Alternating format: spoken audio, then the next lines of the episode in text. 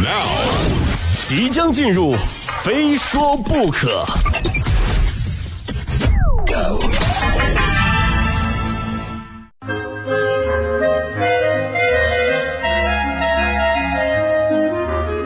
欢迎来到今天的《非说不可》，我是鹏飞啊。当下已经逐渐进入到夏季高温酷暑阶段了。前几天呢，北方多地还遭遇了今年以来的首轮高温天气，京津冀等多地连续发布了高温预警。当然了，啊，就说到夏天，有一件事我们怎么都绕不开，而且关系重大，那就是夏季防火工作。而夏季气候炎热，空气湿度大，而且用电量也普遍增大，是各类火灾事故的高发期。所以说，一些人员密集场所都必须要做好相应的消防工作，商场啊啊，居民楼啊，写字楼啊啊，以及学生宿舍呀，对不对？哎，一提到这个学生宿舍了，过来人都有这样的经历，就是学校的宿管部门经常会隔三差五的检查宿舍的违章电器，就是因为学校的电压呢控制在一个范围之内的啊，如果电器的电压过高，那些电线承受不了。可能就会发生火灾啊，引起相关的事故。就常见的校园违章电器有什么呢？热得快啊，电吹风、电磁炉，以及大功率的暖手宝。就大家不要小看私藏违章电器的事儿，一旦这些东西被查到，重则影响毕业，轻则也要通报全院批评，取消所有评先评优的资格。你说我上学那会儿，我们宿舍一哥们儿，为了防止被查到违章电器，每天上课永远背着一个电磁炉。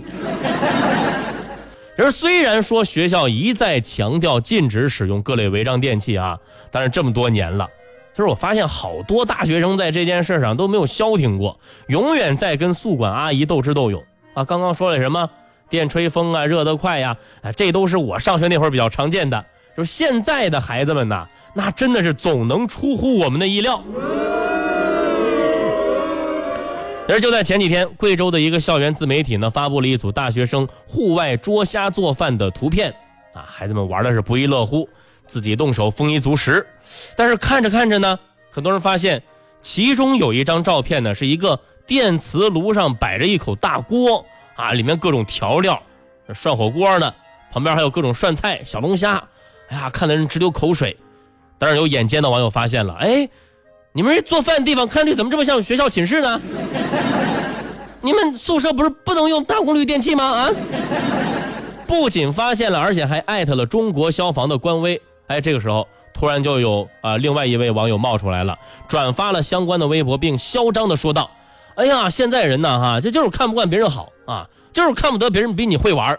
那用大功率电器怎么了？我也在用，我就住在贵州师范大学，你们来收啊！哎呀，我天哪！”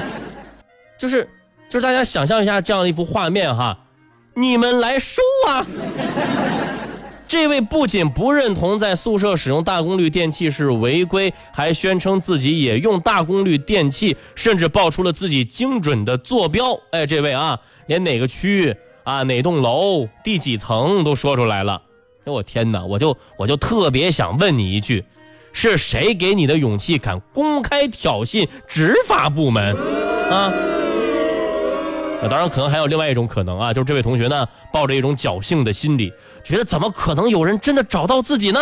啊，所以说生活永远比段子精彩啊！对于这种自投罗网的人呢，我们怎么能够置之不理呢？很快，中国消防立即出手，并在微博上艾特了贵州消防，问道：“收吗？”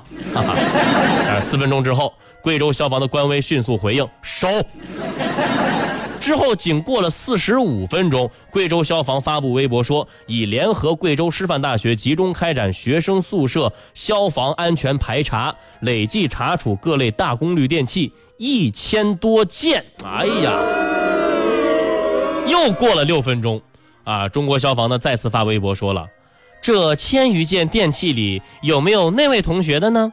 感谢他为宿舍安全做出的贡献啊。就是我们算一算啊，从中国消防的官微发现这条嚣张的微博之后，仅仅用了不到五十分钟的时间，就成功一举收缴了贵州师范大学一千多件违章电器，啊，也难怪网友们表示对处理结果感到非常的舒适。而我们也不难想象啊，就这位同学是不是只能躲在宿舍里不敢出来了，对不对？啊，当然还有一种可能啊，这位同学，莫非您是卧底？这个同学毕业之后可以在简历简历上好好的书写一番，曾经受国家消防部门的照顾，并广泛被媒体报道。其实我们认真的说啊，注意消防安全，不仅是对自己负责，也是对别人的负责。你说都上大学了还不懂这个道理，难怪你们遭团灭呀！就说这一千多件违章电器啊，各位感兴趣，您也可以点开大图看一眼。那真的是不认真排查一下，你你真想不到学生们会在宿舍里面作什么妖。热得快，热水壶、电饭煲我都认了啊，居然还有煤气罐啊！还有超市里专门烤香肠的那个烤箱、烤炉，还有理发店里那种立式的烫头发的机器。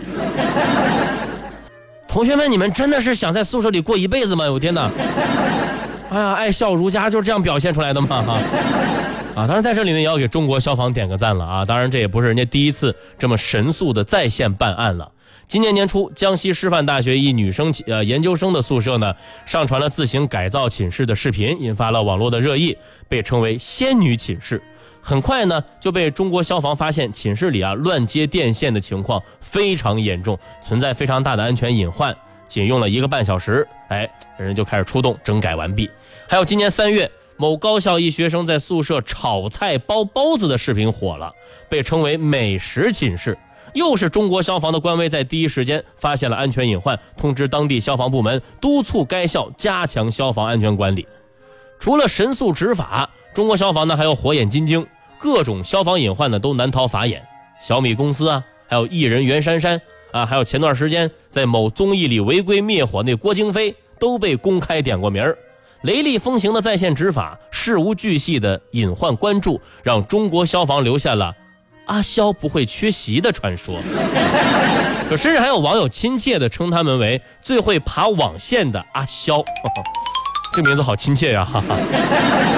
其实我们说祸患常积于忽微，平常的一点不注意、不在乎，都可能是一场火灾的诱因。一根烟头引发山火，电动车短路引燃大楼，这样的事情就在我们身边发生着。永不缺席的阿肖也好，最会爬网线的阿肖也罢，他们的永不缺席一追到底，其实真的不是有些人眼里的苛刻，而是真正的负责。因为每天身处一线的他们，最懂得消防安全的重要性。四川凉山大火的惨痛不能忘却，我们能做的就是从自身做起，注意细节，消除隐患，让阿肖们少一份危险，多一份平安。夏季防火。怎能少得了你我呢？